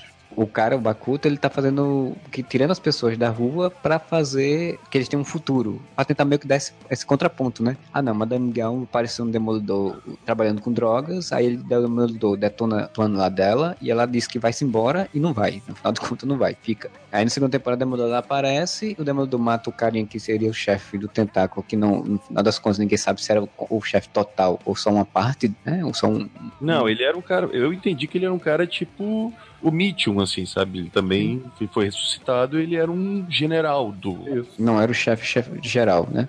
E aí agora a gente tinha que a Madame Gal teria sido rejeitada, que tinha o Bakuto, que tava como se fosse o outro general organizando as coisas, só que não ficou exatamente claro quantas tem, quem é o general geral, que parece que em Defensores vai ser a segunda Weaver, né? Chegou a hora da verdade. Quem é o pai da facção? Você conhece ele esse tempo todo? Eu não disse isso. O importante é que você está prestes a conhecer o pai. Vamos pensar o seguinte: olha o tempo que eles perderam na série com trama corporativa, por cento de ação, e quanto eles não investiram em explicar essa parte de- do tentáculo, cara, que é muito, infinitamente mais interessante. É isso que eu digo, cara. Se tivesse uma trama do Danny Rand dentro da empresa, sou só um playboyzinho que voltou, e a trama Punho de Ferro nas sombras investigando, e você consegue convergir essas duas tramas, você conseguiria mostrar essa luta dentro do tentáculo. Cara, eu acho até interessante você ter várias pessoas no tentáculo, ou você não ter uma cabeça principal, pelo menos não apresentada agora, e você ter, tipo, a Madame Gal, o Bakuto, o ninja lá imortal lá do Demolidor, que eu esqueci o nome, e todos esses personagens terem algum poder dentro do tentáculo e eles brigarem entre si por ideologia, ou por poder, ou por controle da organização. Porque a organização, vamos supor, ela cresceu tanto que agora ela tem várias pessoas lutando, como acontece com várias facções criminosas da vida real, inclusive, né? Assim, o tentáculo, a ideia de que ele cresceu e se concentrou né, no Oriente, dominou boa parte do Oriente e, da- e se expandeu para o Ocidente depois, né? Sim. Então agora estaria meio que o processo de expansão. E seria muito mais legal a gente ir descobrindo isso e através das investigações do Punho de Ferro pô, o lance da identidade poderia ser exatamente dar o, o start de a Colin entregar a identidade dele pro Bakuto e isso criar uma ameaça grande pro Danny, porque vai ser o cara que sabe que o punho de ferro é o Danny Rand. Botaria, então, a, a vida do Danny e das pessoas ao redor dele em perigo, através de uma pessoa que ele gosta, do, da Colin, e daí ele tem que, né, o Davos matar ele para resolver o problema da identidade e tal. É um monte de coisas dramáticas que poderiam ter sido trabalhadas que não são porque os caras focaram 80% da série em coisas que ninguém se importa. É, isso você fala, isso você fala ele sendo punho de ferro completo já desde o início, né? Sim. Pra que essa palhaçada de não, você não passou no concurso da OAB aqui, na prova da OAB final aqui, você não, não fez o TCC, pra, não ganhou o canudo ainda, cara. Porque aí você podia botar um uniforme, nem que fosse um uniforme final, né, que nem o do Demolidor, né, que ele usa um uniforme de uma forma e depois outra, e aí você botava ele agindo secretamente, como você falou de Oliver Queen e, e Arqueiro Verde, você vê como você poderia modificar até as tramas, você poderia ter os Mitchum com essa trama de corporativista de querer tomar a empresa para si e ir contra eles, mas você podia fazer totalmente diferente, que você podia tirar a Joy, não botar ela como empresa, ela fora disso, porque ela, ela renegava o que a família dela fazia, né, a parte corporativa, ela queria ser outra coisa, fazia com que a personagem no final ela se tornaria vilã porque ela acabou tendo que voltar para o que ela não queria porque o pai morreu por culpa do Danny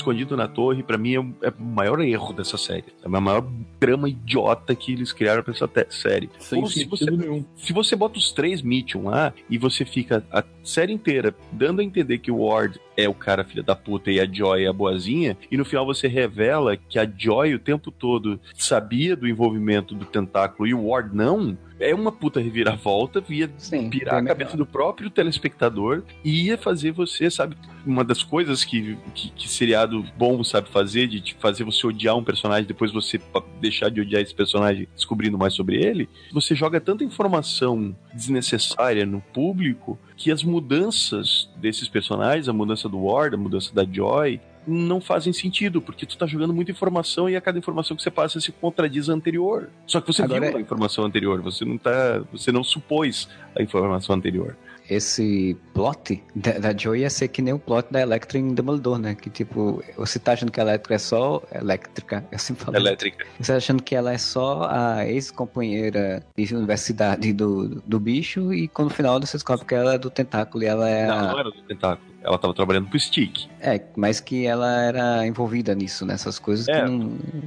Outra coisa, uma bobagem da segunda temporada de Demolidor, mas ela era o. Como é que eu não sei que é negro? Era o a arma final que. Na verdade, essa arma final lá, que. arma viva, o tentáculo queria que o Stick protegeu, né? O Stick Sim, pegou pra mas si. Ela, ela não era do tentáculo, né? Ela não tinha envolvimento com o tentáculo. Ela não era uma traidora. Se fudeu na mão do tentáculo e virou uma arma viva à revelia de sua vontade. Mas tinha essa reviravolta da mesma coisa, tipo, ela, ele não sabia que ela era uma coisa e descobria que ela sim. era. Ah, mas isso, cara, é reviravolta de série. É, sim, sim, sim. Não tô dizendo que seria a mesma, seguiria a mesma lógica uhum. e seria mais interessante do que simplesmente fazer como foi feito. Até é por conta da ela... Joey, até por conta deles ficar nessa coisa da Joey ter um relacionamento com ele, né? E, e sim, não só se concretizar, né? Não, isso é uma ideia, isso não precisava ser exatamente desse jeito, óbvio, podia até ser ruim essa minha ideia seria mais interessante você separar essas duas coisas, entendeu? O mundo corporativo de um lado, o tentáculo do outro, e no final você juntar as duas histórias. E quando você junta essas duas histórias, você junta a persona Punho de Ferro com a persona Danny Rand, do que você ficar nesse vai não vai, nesse mole não mole, que o personagem, por não poder agir como Punho de Ferro, ele vira um personagem puramente reativo, cara. O Danny Rand puramente reage às coisas que acontecem. Ele não é um, um personagem age, entendeu? Ele não é um personagem que faz as coisas acontecerem na série. Ele simplesmente reage às coisas que acontecem na série. E isso é bastante frustrante Eu conseguiria entender a Jessica Jones com a personalidade que ela tem, uma pessoa que quer ficar fora de problema, ser uma pessoa reativa, né? Ela se defender do que vem. O Punho de Ferro, que ele é treinado para enfrentar o tentáculo, não faz o menor sentido ele ser reativo. Ele ser um cara passivo que tá ali, fica fazendo Tai Chi Chuan na praça e fica reagindo toda vez que toma porrada. Ah, e olha mas- lá, né? Porque às vezes, como foi falado, ah, vou internar ele aqui. Ah, tudo bem, vou ficar internado então. Ah, por sinal, já começa a coisa que eu acho tosca, é o Kulum. Criar uma, o seu herói, em vez de lutar contra o tentáculo, que é o seu grande inimigo, não, ficar parado esperando. Ele é tipo porteiro, né? O Punho de Ferro é ser o porteiro do castelo, Ratimbum. Porque a gente não vai até eles pra enfrentar, não, porque não, porque tem que esperar, porque se for deixar, eles vão vir atacar a gente, derrotar. Quando vai ver, o tentáculo não tá nem aí mais pra Kulum, o tentáculo tá Não, espalhando pelo mundo. até funciona no seguinte sentido. Vamos supor, ele se formou, ele é o Punho de Ferro, finalizou, só que ele tem na cabeça dele que foi o tentáculo que matou os pais dele. Aí ele renega a missão de ficar nas portas de Kunlun e vai pra Nova York pra descobrir isso, e daí o Davos vai atrás dele porque ele desobedeceu a ordem dos monges, digamos assim. E isso funcionaria. Agora, simplesmente, ele vai lá como Danny Rand e ele não tem objetivo, cara. O objetivo dele é, sei lá, rever os Mitchum. Ele não vai lá atrás do tentáculo, ele vai lá rever os Mitchum, porque não faz ideia que o tentáculo tá em Nova York. Ele, por um acaso, deu sorte. É. Eu já tava lá e deu pra fazer as duas coisas ao mesmo tempo. Então, vamos lá. Eu já acho tosco essa coisa do Kulum criar um negócio e ficar esperando, porque Kulum a lógica é que ela surge de tempos em tempos. Então, tipo, ah não, a gente vai criar um, um- Vai ter um grande herói que ele vai proteger a gente quando a gente aparecer pro mundo pro tentáculo não invadir, não nos destruir. Mas era muito mais lógico você tentar destruir o tentáculo quando você surge para o mundo, ficar aberto para o mundo. Destruir ele não ter esse perigo, porque tem uma profecia que fala que o tentáculo não sei o que e tal. Acaba acontecendo com a série, né? Quando ele volta pra Kulum, eu não entendi muito bem se Também Kulum, não não. Kulum tinha sido destruída pelo tentáculo ou se Kulum tinha desaparecido. Eu, não acho que entendi, não. desapareceu, porque não tem nada, né? Não, não tem, sei lá. Porque o que eu entendi é que ele chegou e ele, Colum não estava, mas ele ficou tipo, nossa, eu falhei, que eu devia estar aqui e não estava. Mas se Colum Não, desapareceu. tinha umas pessoas mortas no chão. Eram os porteiros ou era do tentáculo? Porque eu lembro Ah, não de falar alguma coisa que era. Esses caras são do tentáculo, não lembro agora. Aí fica aquela coisa, o tentáculo tentou invadir e quando foi invadir, e, desapareceu com pessoas do tentáculo dentro destruindo a cidade, mas não dá. E em Defensores já mostra no, no trailer que ele tá voltando com Colin pra Nova York. Então, Ele deu com a cara na porta, né? sem contar que Colum é que nem. Como era o nome do local que o, o em Arrow eles iam direto? Nanda bacos. Nanda Parbat. Isso, é que nem pro Nanda Parbat, ele é ali na esquina, né? Você vai. É Marrocos, né? Mas Nanda Parbat ainda era melhor do que Kunlun. Ah, não, com certeza. O Nanda Parbat e o- a casa do Harzoglu era muito melhor do que Kulum. Pelo menos apareciam, né? Exatamente. Pelo menos você tinha uma noção que, tipo, a casa dele ficava dentro de um buraco, assim, fechado, onde tinha um monte de pessoas protegendo esse buraco. Ninguém é de ferro, chora, não paga imposto e nem faz mal pra saúde. Tô no fundo do poço, bebo de. Mas uma coisa é certa, se eu ligar da merda. Vamos falar na coisa que eu acho a coisa mais frustrante da série inteira. Ainda? Porque essa é pra encerrar o podcast. Olha quem, quem apareceu como vilão nessa série: Bakuto, Ninja Fodaço, Madame Gal. Mais ou menos, mais Não. ou menos. Tá, tu entendeu o que eu quero dizer com Ninja Sim. Fodaço? Era para ser. Sim, sim. Madame Gal, que né, com um golpe joga a pessoa do outro lado do, da sala. Que inventa um torneio com mais regras e no final tem regra nenhuma. Cagou, é igual o Silvio Santos apresentando a Casa dos Artistas, muda as regras que quer. Você teve o, o, o Davos, né? Sim. Aí você tem vários vilões de artes marciais. E o vilão final é o Harold Mitchum, lutando com o Danny Rand num telhado. É o Harry Mitchell um boladão. Não, e é o Harry Mitchell boladão que faz com que o Danny Rand recupere o poder em punho de ferro com, e, e morra porque ele atira, né? E o Danny Rand bota a mãozinha, bate na, na mão e volta pra ele. Não, não, não foi assim. O Harold Mitchum, ele é um velho que luta boxe. Cobertura dele. É isso que é o Harold Mitchum. Imortal, ok. O que acontece? O Danny tá lutando com ele, e daí dá um tiro, e o Danny rebate na, mão- na, no punho de ferro, isso eu acho legal. Não volta no, no Harold Mitchum. A bala simplesmente ricocheteia e vai, sei lá, acerta outra pessoa do outro apartamento. né. Aí, o punho de ferro sai correndo. Não sei se ele tira a arma, se ele bate. Ele dá um golpe no Harold Mitchell e ele esquece completamente que ele é um puta ninja treinado em Kulum e sai correndo, fugindo do Harold Mitchell, cara. O Harold Mitchell morre porque o Ward aparece e dá três tiros no peito dele. Velho, a cena não faz sentido. É a mesma coisa, sei lá, o Batman tá lutando com o Coringa, dá um soco no Coringa e fugir do Coringa. Não, e assim, e ele na verdade tem todo esse drama lá, porque afinal de contas o Harold já tá o segundo pai dele. Ah, E uma coisa forçada demais. Demais. isso. Mas penso porque esse ator que faz o Harold Mitchell é um bosta, cara. Na boa. Esse É, é o Faramir. Ele, sabe o que, que ele me lembrou? Ele me lembrou o Faramir misturado com o diretor do, do Ferris Bueller, cara. De Na Vida Doidada. Ele me lembrou muito o diretor do Ferris Bueller. E daí aquela ceninha totalmente sem graça do Harold Mitchell enfrentando Danny Rand no telhado. Tipo, fechando um arco que ninguém se importa. Num último episódio em que eles forçaram o lance do ah, não, o Danny Rand é traficante, pra ele ficar fugindo da polícia. No último episódio, sem, sem construção nenhuma disso. Ah, velho, a série já é toda ruim e o último episódio é pior. O pior episódio é o último, cara. Mas isso é o padrão, né? Porque o pior episódio de Luke Cage também é o último, né? Que é ele enfrentando o Kid Cascavel. Mas é porque não é uma queda tão brusca, na minha opinião. Cara, na boa, assim, ó, o último episódio de Luke Cage, ele não é bom, não é aquela luta o Kid Cascavel. O nome do cara é Kid Cascavel. É ruim pra cacete, com aquele uniforme que mais barato que os da CW, Com aquele ator horrível. com aquele ator horrível, mas ao menos ele é uma continuação do episódio anterior. Eles não inventam um novo plot totalmente do nada no último episódio. Aqui eles inventam do nada, o Harold volta e sai uma notícia: Danny Rand é traficante. E daí ele tá fugindo da polícia no último episódio. Coisa que não tinha sido construído minimamente em nenhum episódio da série.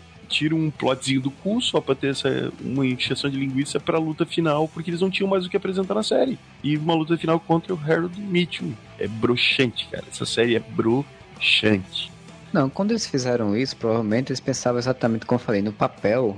Provavelmente eles pensavam, não, a gente vai ter todo esse desenvolvimento emocional dele com os Mitchells, com o passado dele, com o que ele era e o que ele é agora. Então no final ele vai lutar contra o cara que matou os pais. Isso vai ser o grande clímax da nossa história. Só que, né, como a gente falou durante todo o podcast, as ideias são boas, forma de fazer não é. Porra, mas o primeiro cara que falou isso tinha que ter dito assim, não, então a gente vai ter que dizer que o Harold passou os últimos 20 anos sendo treinado pra virar um assassino perfeito do tentáculo, não escondido no caralho de uma cobertura dando soco num saco de areia. Como é que tu vai botar o Punho de Ferro, que é o maior lutador marcial da Marvel, enfrentando um empresário? Ah, mas esse não é punho de ferro, ele é o punho de alumínio. Ainda tá aprendendo.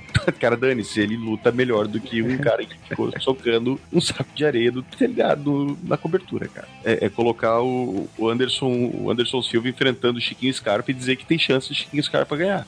Quando eu vi o seriado, eu não lembro de ter ficado tão puto com o seriado como eu tô agora. Porque você vai lembrando, cara, e você só lembra de coisas ruins, assim. É muito erro, cara, e é muito erro idiota que esse seriado tem. E pior que eu lembro, assim, as cenas em que ele usa o punho, tá ligado? Por exemplo, aquela do, do escritório em que ele dá um soco no chão. Cara, aquela cena é muito legal. Foi todo o recurso do programa pra aquela cena. Foi. Cara, mas não é possível que uma série dessa tenha menos orçamento que, porra, o Once Upon a Time, cara. Pois é, porque assim, aquela cena é foda, é, é um uso muito inteligente do poder do punho de ferro, e é só aquele momento e você não vê isso mais em nenhum outro momento. Eu sei, que, eu sei que, você- que eles quiseram, tipo, vamos fazer a grande cena de impacto no final. Mas, porra, podia ter feito pequenas cenas da- daquela e que mostrasse de fato o poder dele como é grande. Aí fez uma, ele derrubando porta. E o punho de ferro, ele só servia pra ter aquela mão que brilhava. Porque todas as vezes que ele lutando devia resolver alguma coisa, não resolveu. Não, era só pra dar brilhadinha na mão. Ele não era um cara que era um artista marcial, um cara, porra, muito foda, que foi treinado por monges, um treinamento muito intenso durante 20 anos, e que, além disso, tinha esse lance do punho de ferro, que é aquele poder de concentrar o que não. Só merda que tava passando e o dragão chegou pra ele opa, você, você vai ser o punho de ferro, hein? Chegamos à conclusão que só virou o punho de ferro porque o Davos era um pau no cu. Exatamente. Um pamonha, nice guy, um pau no cu que vai usar isso aqui pra merda. Vou entregar pro pamonha aqui, né? Dos males o menor. Você, eu lavo minhas patas aqui, ó. Não tenho nada a ver com isso. Não, o que que eles vão fazer? Foda-se, ó. Eu vou entregar pro pamonha. Eu já falei que a, pra mim a melhor coisa da série é Colin. Tem alguma coisa além da Colin que seja pelo menos digna de você dizer isso é legal? A Colin Wing. Agora entendi já. É, Os o- comentários irônicos da, da Claire. Duende amarelo que caiu. Vocês perceberam que ele, ouvintes que ele não falou mais? É porque caiu e tentou Mas ele deixou um recado dizendo que o destaque do seriado é a Colin Wing. pois é, ele falou exatamente isso. O tentáculo atacou a casa dele, apagou a luz. E aí ele deixou esse recado, dizendo que a Colin pra ele era a melhor coisa da série. Então chegamos ao consenso que todos os três episódios, Punho de Ferro, a melhor coisa é a Colin, que ela por si só já merecia uma série só pra ela. Que essa série deveria ser uma série da Colin Wing. Faria mais sentido. É, Se não é pra mostrar o punho de ferro usando a roupa de punho de ferro e usando o poder do punho de ferro, Faz Colin Wing. da Colin Wing. Pois é. É, por sinal, quando terminou também a série, muitos falaram que, ele, que já queriam uma série das Filhas do Dragão, né? Porque seria Collie Wing, a Miss Knight e agora a Claire, porque a Claire ganhou as garrinhas, né? A gente esqueceu de falar isso. E na China, né, quando ela vai enfrentar Madame Gal com o último chefão do Madame Gal, que todo mundo tá armado, ela pega umas garrinhas lá que tá lá jogada. Ah, por isso que estão falando que ela vai ser aquela pantera branca, não? Como é que é? Tigresa. Isso é um troco assim. É aquela Tigresa- que tá no desenho Ultimate Spider-Man, que eu não sei o nome. É Tigresa Branca, se não me engano. Tigresa não. Branca. Tem as garrinhas aí e termina a série até falando isso. Ela vai-se embora, se despede deles dois e faz, ah, isso aqui eu vou levar. Ah, ia ser as maneiro. Ela virar a tigresa branca, aí faz a outra lá, a, a Pet se virar a gata do inferno, né? Isso. House Cat. A segunda temporada de Jessica Jones foi aprovada e já estão meio que cogitando que ela se transforme, né? Na- na- Ela ganhou os poderes durante algum tempo na primeira temporada, né? Com o Capitão América do Sertão lá. é, pra, pra ajudar a Jessica Jones, ela pode se transformar, transformar na Hellcat. E aí você já teria quatro personagens femininos pra ficar, é, ter uma série só dela. viu? E outra coisa que eu acabei de lembrar que foi, foi muito tosca a execução sobre a Colin Wing, né? Porque a Colin Wing ela aparece e aí ela tem todo aquele lance de, de luta no submundo. Sim, Sim, E aquilo vai nada pra lugar algum, né? Aquilo aí era pra ser algum plot que foi abandonado também, cara. Isso. mas é por isso que essa porra era pra ser uma série da Colin Wing, cara. Tem muita coisa da Colin Wing que podia ter sido trabalhada. Não foi pra ficar mostrando o caralho do Tarcísio Meira brigando por ação com a, com a Cláudia Raia na novela. É porque ela vai, ela tem a coisa que ela não tem de. É engraçado, porque você vai imaginar, ela é do filha do tentáculo. Aí ela diz que não tem dinheiro e vai lutar em lutas clandestinas, onde ela é muito foda, são uma das melhores lutas até da O série. tentáculo é tipo Sim. maçonaria, só pode ajudar três vezes. É. É, pois é. Então, tipo, aí ela luta, aí os caras falam, não, você não devia fazer isso, não sei o que. Ela diz, não vou fazer. Aí de repente ela volta, e de repente isso totalmente Acabou. deixado de lado, Ah, não fala mais nisso. O que dá a entender é que ela tava, era viciada na luta, né, em porrada. Eu entendi que ela precisava de dinheiro pra manter o dojo aberto. Cara, mas a segunda luta dela, ela, ela tinha muita cara de quem ela tá fazendo não só pelo dinheiro. Porque ela gostava mesmo da luta, ela gostava de brigar. Não, até porque depois que o Bakuto se aparece e se mostra como o cara por trás do dojo e tal, aí não fazia sentido ela precisar de dinheiro, porque ela é verdade. dinheiro. Porra, a verba do, do que o tentáculo tava liberando tava foda, hein? Se o dojo era um local para recrutar pessoas pro tentáculo e ele era financiado pelo Bakuto, não tinha pra que ela tá lutando. Ficou muito cara de, de plot que era pra ser desenvolvido e abandonar. Enche linguiça pra três episódios Sim. e eles inventam plots que vão do nada O, lugar o, nenhum. dojo de- o dojo dela é o seguinte: sabe o que parece o dojo dela? O dojo dela parece time de futebol que quer revelar o novo Pe- Pelé, mas quer fazer um centro de treinamento com 100 reais. Sabe, Sim. tipo, eu quero, quero, quero montar o nosso assim, mas ah, vai, vai esse dojo aí, ó. Então, é, vai esse negócio assim, meia boca. Pessoa que sobrar aí, ah, você me manda, porra, mas ninguém com talento vai querer treinar aqui. Não, mas ah, vai aparecer um cara bom aí. Tem fé. A gente tem fé. Um novo Pelé vai chegar. Apesar dessa série ter sido muito fraca, eu tô dizendo fraca porque eu não acho que ela é ruim no sentido, meu Deus, cagou o personagem completamente. Ela é fraca. Ela é ruim no sentido tipo, de narrativa, Ela é de pobre. produção, ela é pobre. Exato, ela é pobre e ela não aproveitou meio por cento do que o personagem poderia oferecer. Eu acho tanto que ela não caga o personagem completamente, porque eu ainda acho que o personagem, o ator, ele ainda pode ter, poder ter conserto. Não do jeito que eles vão fazer, porque eles vão fazer uma segunda temporada disso. Precisava ter uma segunda temporada. Eu acho que eles precisavam ter ido, juntava ele e o Luke Cage, já fazia os heróis de aluguel. E aí, a partir daí você já cria outra dinâmica, já cria mais humor e outra coisa. Você não precisava ficar enchendo linguiça ainda de trabalhar de novo com o Loom e essa coisa toda. Mas, enfim, eles decidiram que vão fazer uma segunda temporada. O lance é que Defensores, tu acabou de falar que ele vai usar o uniforme no último episódio, eu acho isso uma bobagem do tamanho de Talvez use. Talvez. Velho, porra, mete um uniforme nesse filho da puta. Mesmo porque, tá, o Tony Stark é um bilionário, todo mundo sabe que ele é homem de ferro, mas daí tu vai repetir a mesma, mesma logística, tá ligado? A mesma, mesma narrativa, ah, um bilionário que todo mundo sabe que é um super-herói, cara. Putz, sério. Eu queria estar mais animado com Defensores. Até ter visto a Jessica Jones e o Luke Cage eu tava muito animado com Defensores, e agora eu tô um pouco menos animado, porque eu já percebi, eu já pesquei qual é a- o vício dessas séries da Marvel na Netflix, que é, nossa, a gente é super sério, a gente é super sombrio, a gente não viaja nessas paradas bestas de super-herói. É isso que é o, é o vício dessas séries da Marvel na Netflix. Espero que seja bom, mas eu tô com medo que sejam oito episódios de pessoas de terno lutando em corredores, cara. A gente já sabe que vai ter luta no corredor. Sim, não, luta no corredor eu aceito. Sim. Eu até quero que tenha, mas eu quero que eu queria que quero que eles abracem o laço, o lance super-herói e menos o lance ah, nós somos super sérios, nós somos super sombrios e realistas. Ah, ah, ser mais violento, ser mais pé no chão do que o resto dos produtos Marvel, beleza? Não adianta, se você coloca esses personagens no mesmo universo Marvel e eles estão, né? Segundo a proposta da Marvel, segundo mas é difícil você imaginar eles se envolvendo em armas, em coisas tipo com as armas que o Homem-Aranha tava combatendo no filme dele e tudo mais e tal.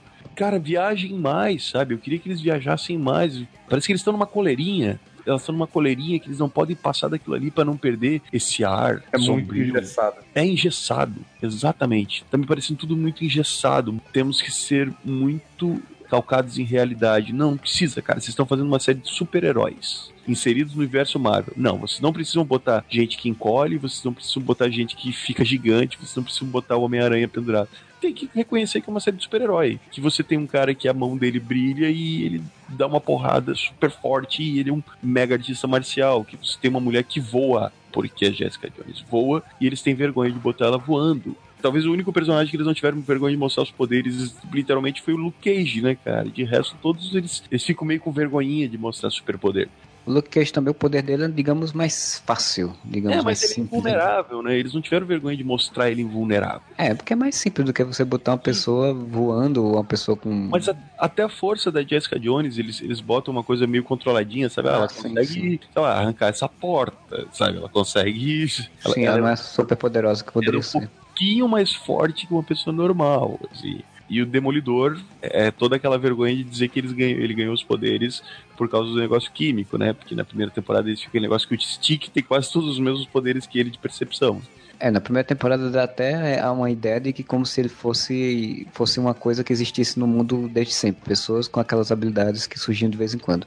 Exato. E não E- porque ele foi Arrend, que também não nem ligaram, né? Não fizeram nem conexão disso, né? Não. Porque é, foi o caminhão da Rand que derrubou lá. Os... Foi Randall ou foi aquela outra que aparece em todas as séries? Não foi a Rand, era um caminhão da. Rand. Não, não era Roxxon não, se não me engano era um caminhão da Rand. Porque é a única coisa que realmente faz a ligação entre todos os os produtos da, da Marvel é a Roxxon, né? Ela tá em É. todos os filmes, ela tá em todas as séries. Cara, o mais perto que a gente tem de se assumir como super-herói é o Demolidor ainda. Demolidor fez a primeira temporada, todo mundo adorou, achou fantástico, e aí tentou meio que emular aquilo, né? Aquela ideia de que ele é um cara que não é um herói tão herói de fato, que é uma coisa mais realista, né? Só que isso se encaixa bem com o Demolidor, principalmente na primeira temporada, mas não, não necessariamente mas com os mesmo outros. assim, porque ele tenta ser mais realista, mas pelo menos ele trabalha com essa ideia de super-herói. Tipo, ele se veste, se Ah, fantasia e ele tem uma identidade secreta. Ele tem esse princípio, assim. E ele tem o lance dos poderes. O do Demolidor também, ele- eles botam muito o negócio do poder. Cara, é muito bem feito. Isso a gente já falou no podcast Demolidor, mas o jeito que eles fazem pra gente ter a percepção da super audição dele, tá ligado? É muito legal. Pô, ele ter essa dicotomia entre identidade secreta e ter um uniforme, ter super vilões, isso tudo é muito legal. E as outras têm vergonha de. Ou quando fazem, botam o Kid Cascavel. Cara, eu simplesmente queria que o Punho de Ferro vestisse a sua roupa desde o início, e falasse assim, não, agora somos um grupo de super-heróis. Por tudo que tá acontecendo, vai ser tudo menos um grupo de super-heróis. Vai ser um grupo de quatro pessoas que acidentalmente vão se envolver com alguma coisa, que eu nem sei se vai ser resolvida nesse, nessa questão do- dos defensores ou se vai ficar mais pra frente. Estão saindo as primeiras críticas já, porque a, a Netflix liberou quatro episódios, né? Pra, são oito e ela liberou a metade, como geralmente ela faz, para a imprensa. Então, alguns sites americanos já começaram a fazer críticas e disseram que a série começa muito lenta, como sempre, né? Todas as séries da Netflix. Alguns dizem que quando os quatro se reúnem de fato, a série fica melhor. Outros falam que a série ela ainda não é a melhor, por incrível que pareça que deveria ser, não é a melhor das séries da Netflix, da, da Marvel, e que ela parece até mais um, um prequel de alguma coisa. É muito pouco para saber o quanto disso é percepção pessoal, o quanto isso é real. Mas, se você for levar em conta, quando saiu o Punho de Ferro, que a Netflix liberou, a mesma coisa, metade dos episódios, e que os sites começaram a detonar, todo mundo falando que era uma porcaria, e de fato se conclu concluiu, a gente pode concluir que Defensores também não vai ser uma grande coisa fantástica, né? O que pra mim me decepciona se for assim, porque eu esperava que Defensores fosse aquela coisa ação, comédia, como a Marvel sempre fez, né? Isso é uma coisa grandiosa, né? E é pelo que eu vi do trailer, em que aparece o trailer e a grande coisa do trailer é um terremoto que tem na cidade, que é o surgimento lá da, da Electra pra enfrentar eles. Então acho que não vai ser uma coisa grandiosa assim, vai ser naquela grandiosidade nível que a gente tem visto nas séries, né? Que no final não é tão grandioso quanto merecia. Acho que nem precisa ser grandioso, eles não precisam enfrentar. Mas, cara, era, o- era o lance de eles enfrentarem pra derrubar o tentáculo, sabe? Mas daí o que acontece? Eles não desenvolveram o tentáculo suficientemente bem pra gente entender como é que o tentáculo funciona pra eles derrubarem o tentáculo, sabe? Exatamente. Mas, cara, uma, uma coisa grandiosa que eu falo é, por exemplo, primeira temporada de Demolidor, ele enfrentando os russos, pra mim é uma coisa grandiosa Ah, aquela sim, cena. sim, entendi esse sentido. Não Desculpa. é que vai ser tipo alguma coisa pra destruir a cidade, mas se- nesse nível, porque você vê, as ameaças em Punho de Ferro são fracas, a, a- a ameaça final em Luke Cage é fraca, porque Luke Cage, por exemplo, seria uma coisa muito grandiosa se tivesse tido uma guerra de gangues ali dentro. Sim, Sim. que era o que eles construíram durante metade de temporada e cagaram tudo no final. né? Exato. Então, isso pra mim seria uma coisa grandiosa. E Demolidor, ele até dá, até nos dá. Por exemplo, o, Justiceiro, e a, toda aquela sequência de Justiceiro em Demolidor na segunda temporada e outras coisas do Demolidor grande. é bem grandiosa. Se você sente aquela coisa, você fica animado de ver. Eu não sei se. Dem- A Jessica Jones, ela é sempre a personagem que eu mais gosto desses quatro, tá? Mas ela sempre vai contra isso porque a Jessica Jones tem o contrário. Não pode ser ela sozinha, não pode ser um troço grandioso porque ela não, Não, sim. tá lá enfrentando, sabe, tipo, salvando o mundo. Ao contrário do Luke Cage e do Demolidor que vão lá pra salvar o mundo, né? Pra salvar o bairro. O dela é um troço mais intimista, né? Principalmente na primeira temporada em que ela tá resolvendo um troço muito intimista. Então, a- o embate final entre ela e o Killgrave não é grandioso, mas ainda assim ele tem um grande caráter de urgência forte. Mas aí é Sim, que tá. sim. Mas aí, pelo menos, no seriado da Jessica Jones, você tem o vilão bem desenvolvido. O vilão é maneiro. O seriado da Jessica Jones, ele tem um vilão só durante a temporada toda e em algum momento isso fica meio ruim. Aí no seriado do Luke Cage eles disseram, não, pô, então vamos botar um vilão só, vamos botar dois. E no Punho de Ferro começaram a, a querer dividir durante a outra temporada os vilões. E isso foi cagando as séries. É porque assim, Jessica Jones criou uma barriga, em Luke Cage criou uma queda de, de qualidade absurda, né? Porque você tira o, o boquinha de algodão e bota o kit de cascavel, velho, E não precisa falar nada. O Boquinha de Algodão ganhou o Oscar. ganhou o Oscar, ponto. Pra você ter ideia do quão errado foi tirar ele do seriado. Chupa Marvel. É, Mas a Jessica Jones eu entendo, é- ela é de fato, e é a personagem que eu mais gosto também, ela é de fato a única que, porque ela é, ela é detetive, ela é coisa da, da pessoa, ela salva pessoas e não uma coisa né, maior e tal. Mas Ela não salva defensores. pessoas, ela investiga coisas que pessoas pagam pra ela investigar. Ela é a única Não, mas a heroína de aluguel, assim, de verdade. Sim, mas assim, como detetive, Não, toda história de detetive, no final ela tem que salvar pessoas, e- ou pelo menos uma pessoa, como no caso ali ela tava salvando várias pessoas, Depois ou a menininha. Não... Exato. Não é aquela coisa de tipo um bairro inteiro, um Hell's Kitchen explodindo, como é em Demolidor. Mas defensores são a união de todo mundo, os Vingadores, né? Da- Sim, Sim. da Netflix. Se não for uma coisa grandiosa, vai ser muito bruxante. E eu Não, tô achando que não vai ser. Teria que ser o tentáculo. Só que pra ser o tentáculo, eles teriam que ter trabalhado muito bem o tentáculo em Demolidor e em Punho de Ferro. Em Exatamente, Demolidor eles começaram bem, em Punho de Ferro eles não conseguiram dar continuidade a isso. Eles teriam Sim. que deixar muito claro, porque esse é o problema. Se já tivesse feito como nos filmes, deixar muito claro qual é a coisa, e lá, no final, na série, só ir pra um embate, tudo bem, mas pelo que eu dá a entender, eles vão desenvolver isso na série. E aí isso aí pode fazer com que a série. Sim. Porque qual é o lance? O lance é que no Demolidor tinha uma linha pensamento pro, pro tentáculo. E aí chega no Punho de Ferro, tem uma outra linha que podia ser interessante se tivesse sido bem desenvolvida e tal. Cara, não foi. E aí você vai pros defensores, e aí? Qual é o tentáculo que vai ser? Ninguém é de ferro, chora, não paga imposto e nem faz mal pra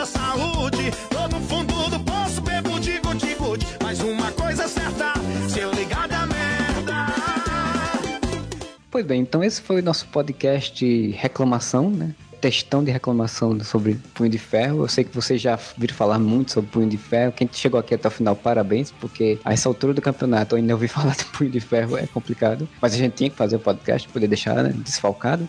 Vamos ver o que vem com defensores, se vai ser bom, se vai ser ruim. Provavelmente ele vai fazer. Provavelmente não, com certeza vai fazer um podcast sobre defensores depois que a gente vê. E se a gente demorar a fazer o podcast, significa que o seriado não é muito bom. Se você curtiu aí o Punho de Ferro ou não, você deixa seus comentários aí na, no nosso site, vai lá em areva.com ou manda e-mail para contato@areva.com ou ainda tem o Facebook e tem o Twitter para você deixar suas impressões sobre Punho de Ferro e o que você espera para defensores, né? A gente volta semana que vem com mais um podcast e Areva!